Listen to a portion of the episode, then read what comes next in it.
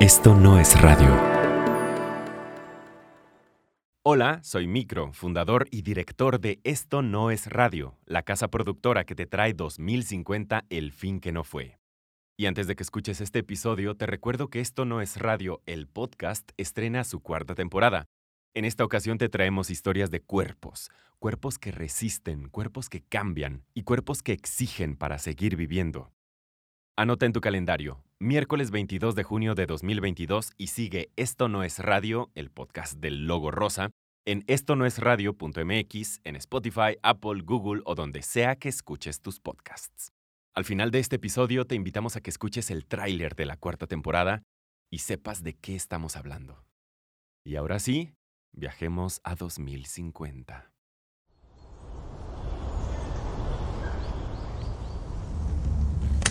Una garza acaba de volar desde el río, justo frente a mi ventana. Poco a poco han vuelto a poblar la Ciudad de México. Hoy son tan comunes que no puedo descuidar las ventanas abiertas. El ruido del agua corriendo reemplazó el murmullo de los motores que recuerdo cuando niña. Es común encontrarse a los vecinos caminando junto al río por las tardes. Me gusta pasear con Citlali en esa hora del día en que el sol empieza a bajar y el croar de las ranas va haciéndose más fuerte. Nos mudamos cerca del río Mixcuac, uno de los cuerpos de agua más rehabilitados en la ciudad. El río limpio es hogar de decenas de especies de plantas y animales, como la garza. Verla volar me ha hecho pensar en Citlali. Quiero verla crecer libre y feliz, rodeada de naturaleza. Por eso me gusta sentarme aquí junto a mi ventana, a observar. Me preparo un café y escucho las noticias mientras comienza el día y nos preparamos para salir a la calle. Casi siempre tomamos la ciclovía junto al río y una vez a la semana, cuando vamos juntas al mercado, nos gusta caminar entre las casas y los árboles. Citlali lleva una bolsita con semillas para alimentar a los pájaros mientras escojo lo que vamos a llevar a casa. Así, en el regreso siempre nos acompañan muchas aves con su canto. Está por comenzar la temporada de lluvias, la mejor época del río. A Citlali y a mí nos gusta ver cómo va creciendo el musgo sobre las rocas y escuchar al aire moviendo los árboles. No queremos que empiece a llover sin que hayas vuelto a casa. Te hubiera encantado ver la garza conmigo. Ya queremos tenerte con nosotras y que nos cuentes de las misiones en el desierto del norte, mientras metemos los pies al agua. Te amamos tu hija y yo. Esto no es radio presenta 2050, el fin que no fue. Episodio 2, cuando el agua reclamó su cauce.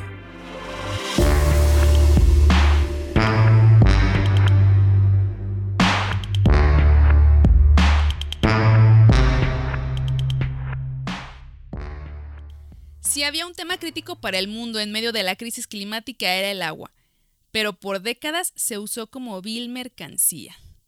Bienvenidos a un episodio más de 2050, El fin que no fue. Yo soy Violeta Meléndez y me acompaña Pablo Montaño. Exacto. Si en algún tema existía una vulnerabilidad para la sociedad entera, era el agua. Es muy obvio, toda la vida deriva de este elemento y no se puede nada sin el agua, pero en México, por alguna razón, pensamos durante muchísimos años en el agua como una mercancía, primero un insumo industrial y si algo sobra, un derecho humano. Y pues la historia del agua en México está llena de, ese tipo de contradicciones, industrias demandantes de agua en sitios desérticos, pueblos enteros sin agua, que eran vecinos de mineras con las concesiones de agua más grandes del país cerveceras que querían ponerlas en lugares de altísimo estrés hídrico, eh, producíamos chupe en toda la península de Baja California a pesar de que no hubiera agua, que era un desierto. Y esto naturalmente derivaba en defensores ambientales asesinados por defender el derecho al agua. Claro, y megaproyectos absurdos. Yo todavía me acuerdo que en el 2010 se construyó esta polémica presa El Zapotillo acá en los Altos de Jalisco. Claro. Y a pesar de que muchos presidentes y gobernadores cuando estaban en campaña aseguraban y juraban que no iban a construir, que no iban a terminar esa presa, cuando llegaban al poder en realidad hacían todo lo contrario, le metían dinero para, para reubicar a la gente, para despojarla de sus casas, pero bueno, Afortunadamente ese proyecto estuvo parado, estuvo eh, congelado muchísimos años y fue hasta el 2024 que pues se desmanteló, tal cual se quitaron ahora sí que piedra por piedra. Eh, Muy simbólico. Todo esto encabezado por los pobladores y apoyado por la población principalmente de Jalisco. Y es que todo esto derivaba de una política que prometía empleo, prometía desarrollo, y lo que dejaba eran unas venas abiertas tanto en el entorno como en las sociedades y comunidades. Y para ello, bueno, platícanos, Violeta, ¿a quién tenemos hoy para entrevista? ¿Con quién vamos a platicar del tema del agua? Ah, está buenísimo. Platicamos con Hilda Salazar. Ella es activista y académica que por muchos años impulsó la agenda de agua y de género. Ella ha sido asesora y consultora en temas ambientales, fundó Mujer y Medio Ambiente AC y la Coalición de Organizaciones Mexicanas por el Derecho al Agua. No se la pierdan, no tiene desperdicio.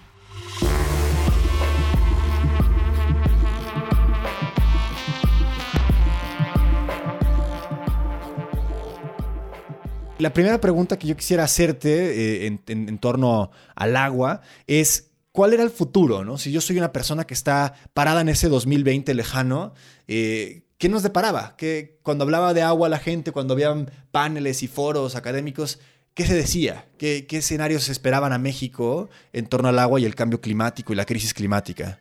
Bueno, yo diría que en México y en todo el mundo había advertencias fuertes, muy sonoras en relación a que el problema del agua estaba colocado como un problema central, asociado con un montón de cosas, con la vida de las personas, asociado sobre todo con el cambio climático. Siempre era así como el foco rojo.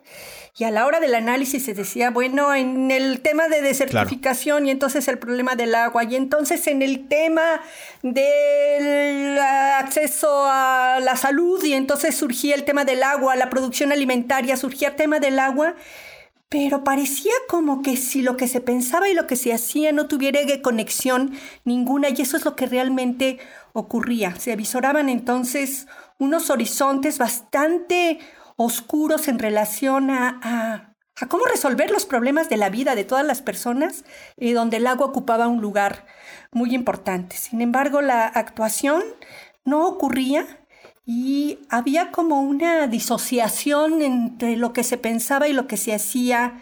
Y yo diría que pasaba a un nivel de un modelo pues dominante, donde lo que importaba era consumir, consumir, consumir lo que fuera, aunque incluyese grandes proporciones de agua. ¿Qué tal que teníamos una huella hídrica y nos decían, no manches, para producir una taza de café se tienen que gastar 150 litros de agua y yo me lo tomaba todas las mañanas sin importarme un carajo que la huella hídrica fuera tan alta en vez de tomarme, qué sé yo, un tecito de manzanilla.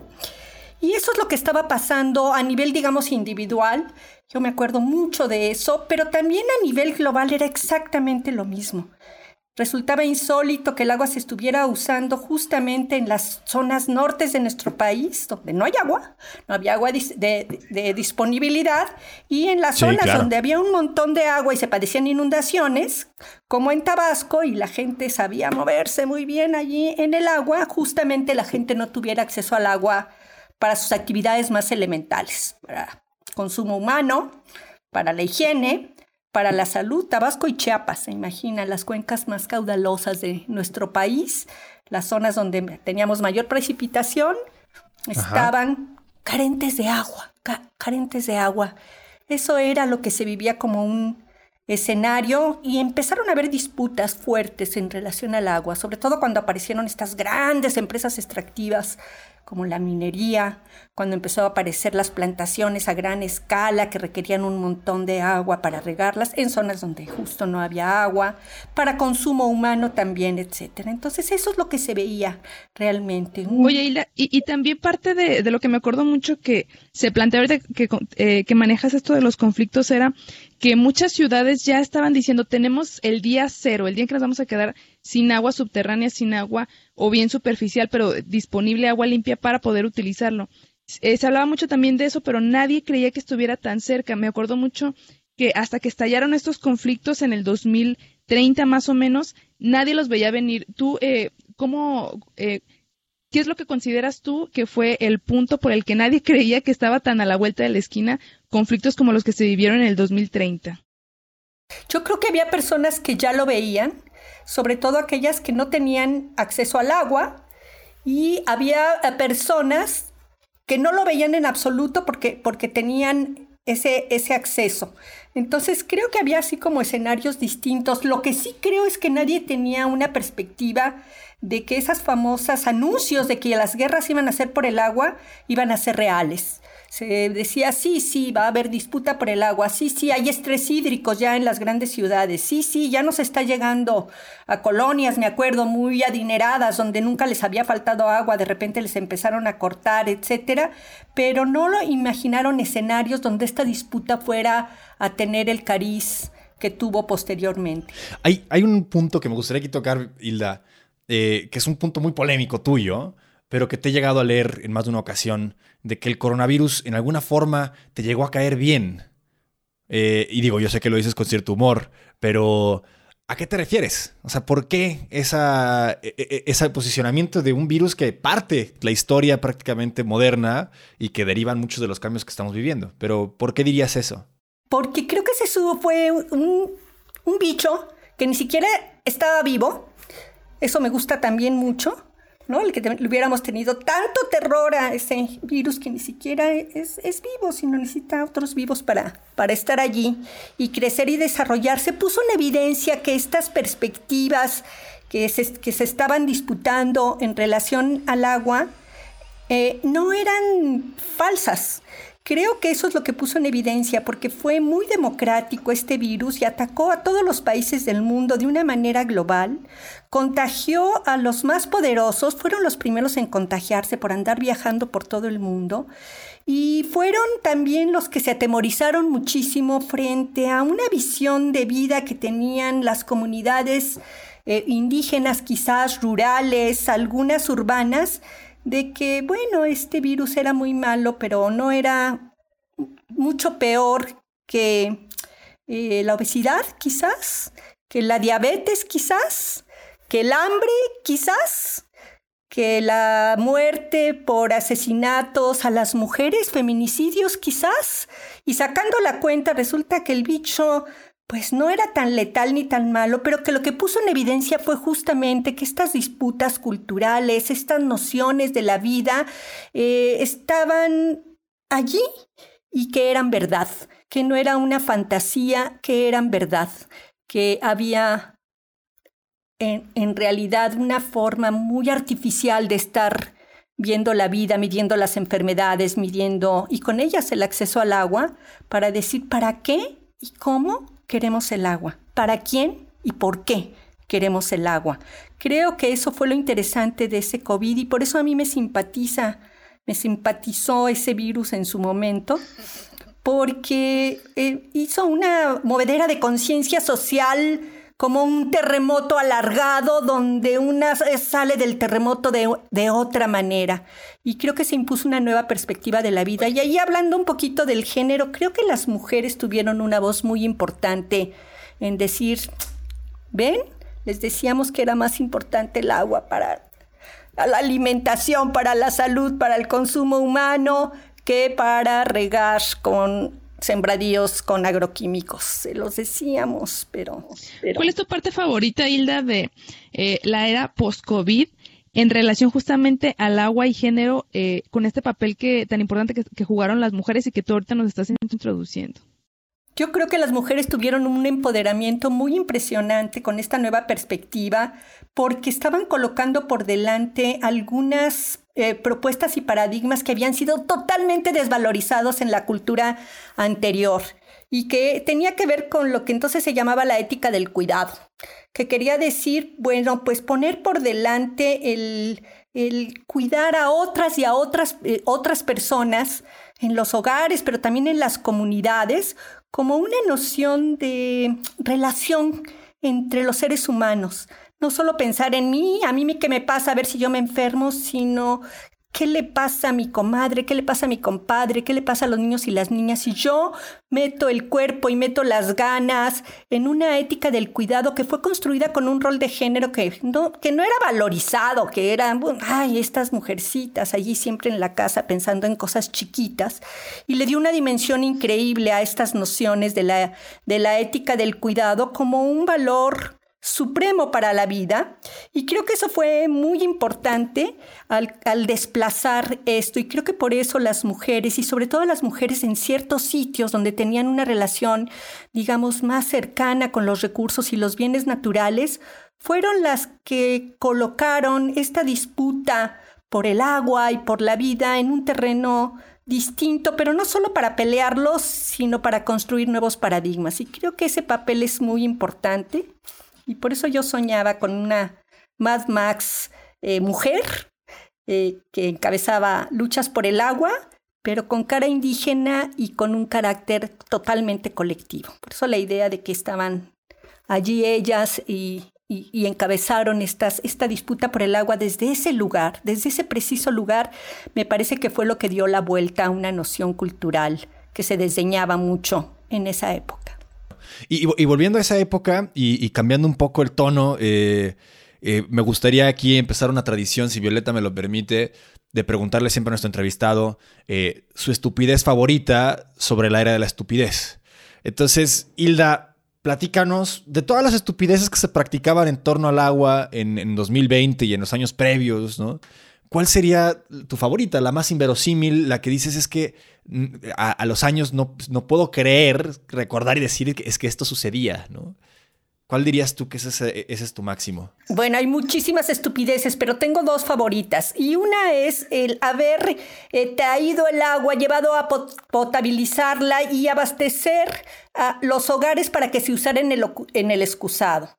Usar el agua más limpia, más potable, para ponerle caca, para jalarle a la caca que se la llevara a los cuerpos de agua donde no se separaba para contaminar los ríos que había que otra vez volver a sacar. Eso me parece una estupidez suprema y era el paradigma del agua. Y hay otra que también me parecía insólita y era cómo traer desde otra cuenca grandes cantidades del agua a una ciudad como la Ciudad de México, de que además estaba hundiéndose cada vez más a grandes costos, quitándoles a las mujeres indígenas del Estado de México para que esa cantidad exacta que se traía de esa cuenca se desperdiciara en las redes del agua. Se fugaba, se iba, se desperdiciaba. Son las dos estupideces que quizás me parecen más claras de la gran estupidez humana de ese siglo. Eh, Violeta, ¿cuál sería la tuya? Digo, para también cerrar la ronda.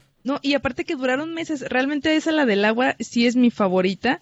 Incluso imagínate gastarse millones de pesos en potabilizar, que ni siquiera era una potabilización decente, ¿no? Pero bueno, y justamente una de mis estupideces también más marcadas es que se le llamara agua potable el agua que recibí, eh, que recibíamos a través de, em, pues del, del agua, de la llave tal cual, porque no era potable, si tú te la tomabas y bueno, te podías enfermar, no sabes ni de qué. Incluso había ocasiones en que la gente se enfermaba solamente por bañarse con esa agua por la cantidad de, de minerales que tenía, de metales, de metaloides, que les hacía daño incluso a la piel, los ojos, etcétera. Ah, bueno, pero era agua potable. Hay de aquel que se atreviera a decir que no fuera agua potable. Y bueno, justamente en esa trampa caían muchos extranjeros que venían, se la tomaban y bueno, así les iba, ¿no? Claro, la, la, la entonces llamada venganza de Moctezuma, ¿no? Eh, a, mí, a mí mi estupidez favorita es eh, el fracking, este método de extracción de gas que se puso de moda brevemente porque no tuvo mucho futuro, afortunadamente eh, hubo una, conciencia para reaccionar y, y, no permitirlo, precisamente por lo que era, ¿no? Inyectar agua dulce, agua perfectamente utilizable para extraer gas junto con ácidos y químicos para fracturar piedras y extraer gas, ¿no? Y, sobre todo en zonas desérticas, que era donde menos agua había, se planteaban trasvases costosísimos, vamos a inyectar agua y vamos a sacar este gas, bueno, y contaminar agua junto con eh, químicos para poder fracturar piedras y sacar este gas. A mí esa es la que me parte, ¿no? En un momento donde ya sabían que no debían producir CO2, no tenían agua, vamos a hacer más CO2 con más agua en Coahuila en Nuevo León. La verdad es que el ranking de estupideces en temas de agua está bastante reñido. Hay varios primeros lugares, me parece.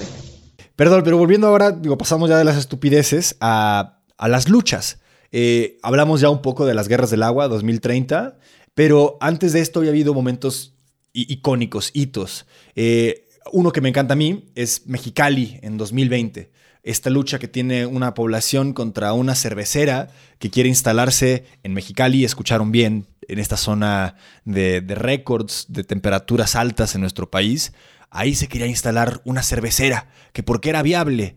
Eh, no sé, Hilda, yo tengo como muy alta estima este movimiento y este colectivo, y creo que de ahí derivan varias luchas, pero tú cómo lo ves o, tú cómo sientes que, jugó eh, la activación de, esa comunidad de, Mexicali frente a las cerveceras y otras más que seguramente se activaron en otras partes del país y que tú conozcas. Bueno, yo creo que ahí e, es un caso paradigmático porque justamente el uso del agua para producir cerveza digamos como si esto fuese un bien básico, necesario, indispensable. En ese lugar sí creo que marca un hito muy importante el que se haya ganado, además en momentos en donde era muy difícil ganar esas batallas, pero creo que, que hay muchos de, de, ese tipo que se fueron logrando poco a poco y que fueron marcando este derrotero de, de ir más a fondo, de no solo cuánta agua, sino cuánta agua para qué cuánta agua para quién y quién la está controlando.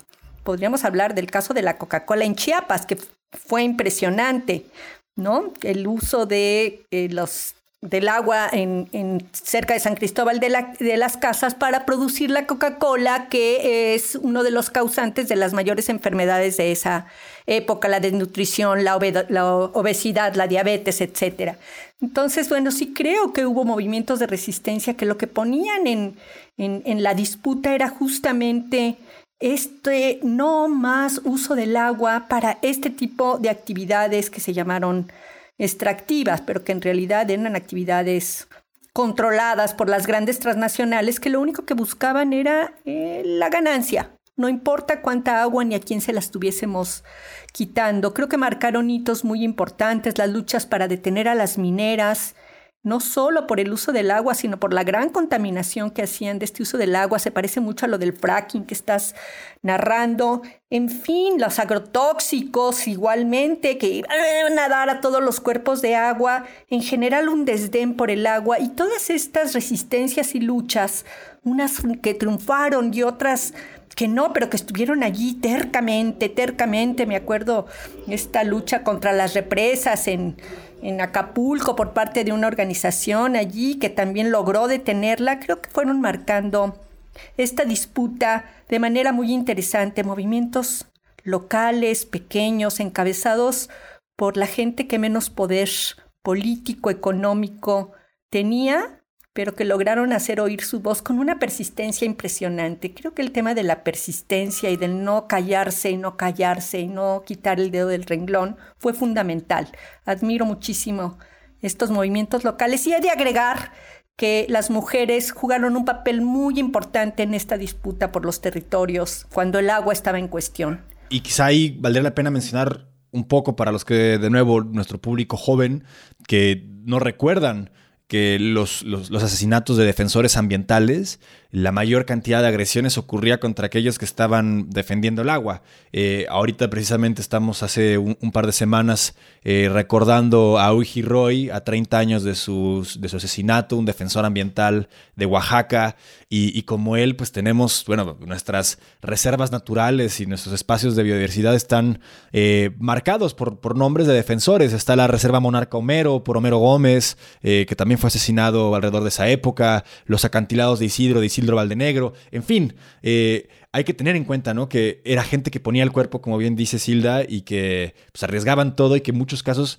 eran también las mujeres ante el asesinato de los hombres que estaban llevando la lucha en algún momento, las que quedaban y que continuaban esa lucha, eran muchas veces las mujeres. Y no solo porque empezaron a tomar un papel más protagónico, incluso aunque los hombres estuviesen allí, justamente porque empezaron a colocar su noción de esa disputa por el agua más allá de las actividades productivas de unas y otras. Ya no solo era el pequeño campesino que, que, estaba disputando, el pescador ribereño que estaba eh, reivindicando que no hubiera contaminación costera, etcétera, sino las mujeres que se empezaron a movilizar desde una perspectiva distinta, que no fue solo ante la ausencia de los hombres, sino en esta ética del cuidado que yo estaba planteando, que era no queremos que se lleven el agua que nos van a contaminar y generar problemas de salud. No queremos que se lleven el agua que se use para alimentar a los animales. No queremos que se lleven el agua que está acabando con nuestros bosques y nuestra biodiversidad. Entonces fue muy interesante este dislocamiento en términos de las demandas desde las mujeres a partir de una perspectiva diferente, no productiva, no economicista, sino desde una perspectiva más social, cultural. De vida. Diría yo hubo un, cambio, un cambio en el eje de, las, de lucha. Eh, ¿Cuál consideras tú que fue también o, qué tanto impactó en toda esta reconversión de la cultura del agua el aspecto del consumo? Es decir, qué tanto el consumo inteligente, eh, que tal cual la gente estuviera eh, muy consciente de las cosas, digamos, de esta huella hídrica que estaba generando cada cosa que, consume, que utiliza para la vida diaria, ¿Qué tanto este consumo inteligente eh, impactó en esta transformación o en esta reconversión de la cultura del agua? Yo creo que fue muy importante, pero yo volvería a, recuperar históricamente que eh, en esa época ciertas poblaciones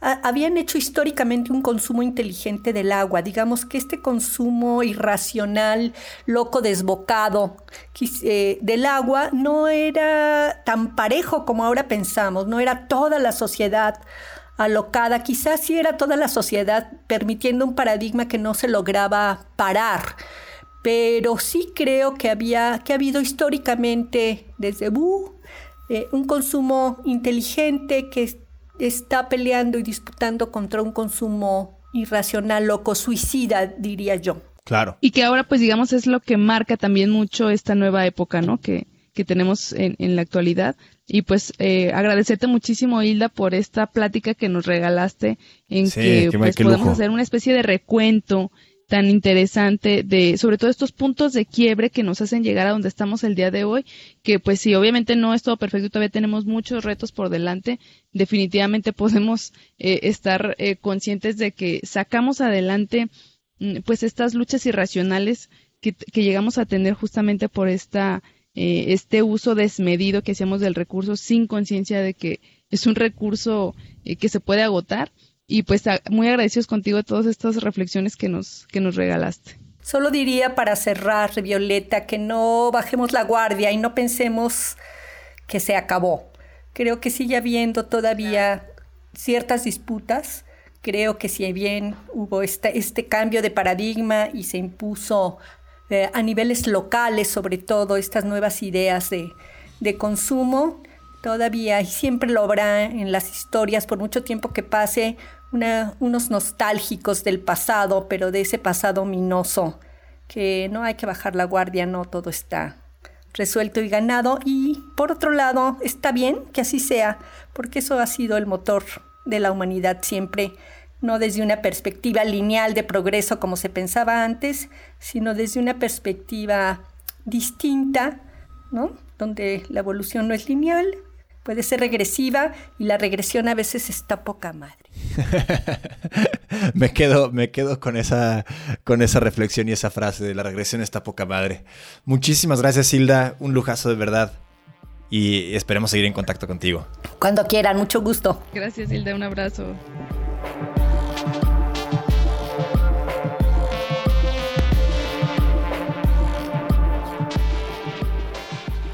No todo está resuelto. Me encantó este cierre y, viene muy a tono precisamente porque están ahorita surgiendo los nostálgicos que piden el regreso de las transnacionales, que lloran el fin de las refresqueras. No sé si te ha tocado ver que ponen sus altares con los cascos de botellas de refresco ahí al lado de los huertos comunitarios. Sí, sí, sí, cuando por primera vez en nuestro país tenemos la diabetes controlada como decía Hilda, aparte de dejarnos sin agua, nos enfermaban ese tipo de Sí, es que sabes que mucho tiempo nos asumimos como que en México teníamos el agua raudales y que nunca se iba a acabar. De hecho, acá en Jalisco, eh, por muchos años estuvo produciendo berries, imagínate.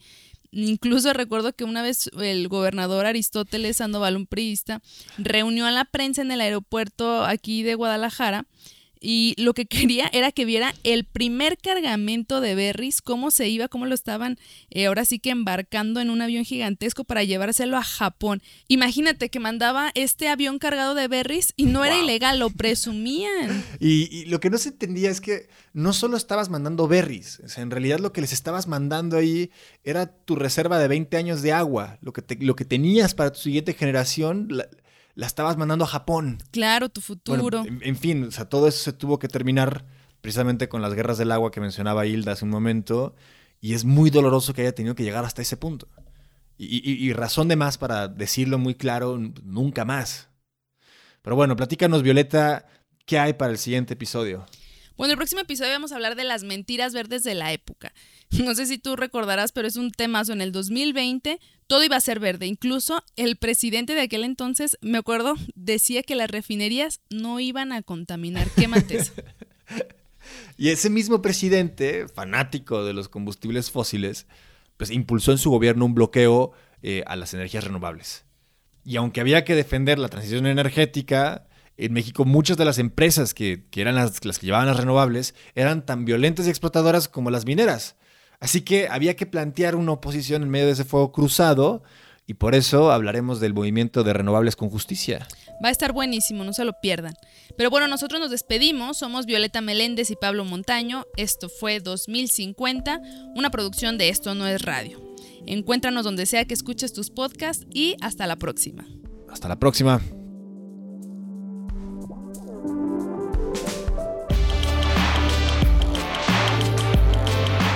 2050, El fin que no fue, es un podcast conducido por Violeta Meléndez y Pablo Montaño. El relato futurista es de Francisco Piñón y la voz es de Ana Paula Glo. La música es de Raliuga, disponible en Spotify y otras plataformas. Dirección Pablo Montaño. Mitzi Pineda es la productora asociada. Diseño sonoro, mezcla y producción ejecutiva de Fernando Micro Hernández. Espera el siguiente episodio de 2050, El fin que no fue, en dos semanas Mientras tanto, puedes escuchar el audiolibro La Guerra de los Mundos, este clásico de ciencia ficción de H.G. Wells producido por Esto No es Radio, quien más, en la app Himalaya o donde sea que escuches tus podcasts. Antes de que te vayas, te invitamos a que escuches el tráiler de un podcast de la familia Esto No es Radio. Y suena así. Es más, se lo decimos con todas sus palabras. Ya no haga caso a Hugo López Gatel. Usted diga cuál artículo y yo renuncio a la gobernatura. Súbete la cámara, estás enseñando mucha pierna. Fuera de la tribu, el podcast de comunicación política. Aquí vamos del qué se dice. La fuerza del presidente es moral, no es una fuerza de contagio. Al cómo. No me gusta mucho el modito. ¿Y por qué? Muchos dicen que el PRI es el culpable de todo. Con Nacho Dávalos. Como partido, lo que deberías tener es una postura contundente. Y Alberto Pimienta. Donde toda la clase política está involucrada en negocios o sabe algo o fue cómplice o fue testigo. Fuera de la tribu. Un podcast de Esto no es radio. Todos los miércoles, donde sea que escuches tus podcasts.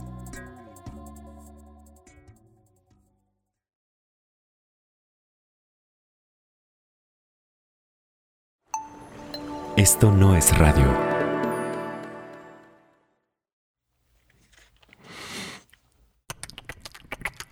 Somos cuerpos. Somos lo que pensamos. Somos lo que deseamos. Eh, pregunto, este, ¿quién es el entrenador de las Chivas? Y ya llego con él y le digo, oiga, ¿se está jugando con registros o, o puede meter un cachirul? Por eso, en esta cuarta temporada de Esto no es radio, contamos historias de cuerpos que resisten. Seguimos poniendo el cuerpo. Si lo dices porque a ti no te tuve miedo, no te tengo miedo ni a ti ni a nadie. Ustedes los matan por nada. Si yo pierdo la vida defendiendo a mi familia, yo imagino que la vale, ¿no? Cuerpos que cambian. Es muy fácil de entender. Vas a crecer. Y, y sientes que no lo estás haciendo bien. Te hace hasta replantearte si en realidad voy a ser suficientemente bueno. Cuerpos que sobreviven. Como por instinto fue eh, tirarnos en la arena y meternos abajo de la, de la camioneta. Entonces pasa el avión y vuelven otras explosiones. No recuerdo exactamente cuántas. Cuerpos que exigen. pisar ese estadio, ¿no? Que dices, híjole, y estás ahí este, con el himno y todo, o que están dando la alineación, y volteas a tu alrededor y dices, así como nos están aplaudiendo, que hacemos malas cosas, nos van a luchar, nos van a gritar. Historias de gente que pone el cuerpo, porque al final es lo único que tenemos. Esto no es radio. Historias para seguir viviendo y acuerpando y escuchando Y de repente encuentras un dolor muy grande en esa familia. y amando Y después supongo que por el miedo a que se pierda el clan, y abrazando adopta a un niño. Creciendo. Siempre, aunque yo diga que estoy cansada, yo digo, no, yo tengo que seguir luchando. Ganemos o perdamos, pero yo digo, yo sigo.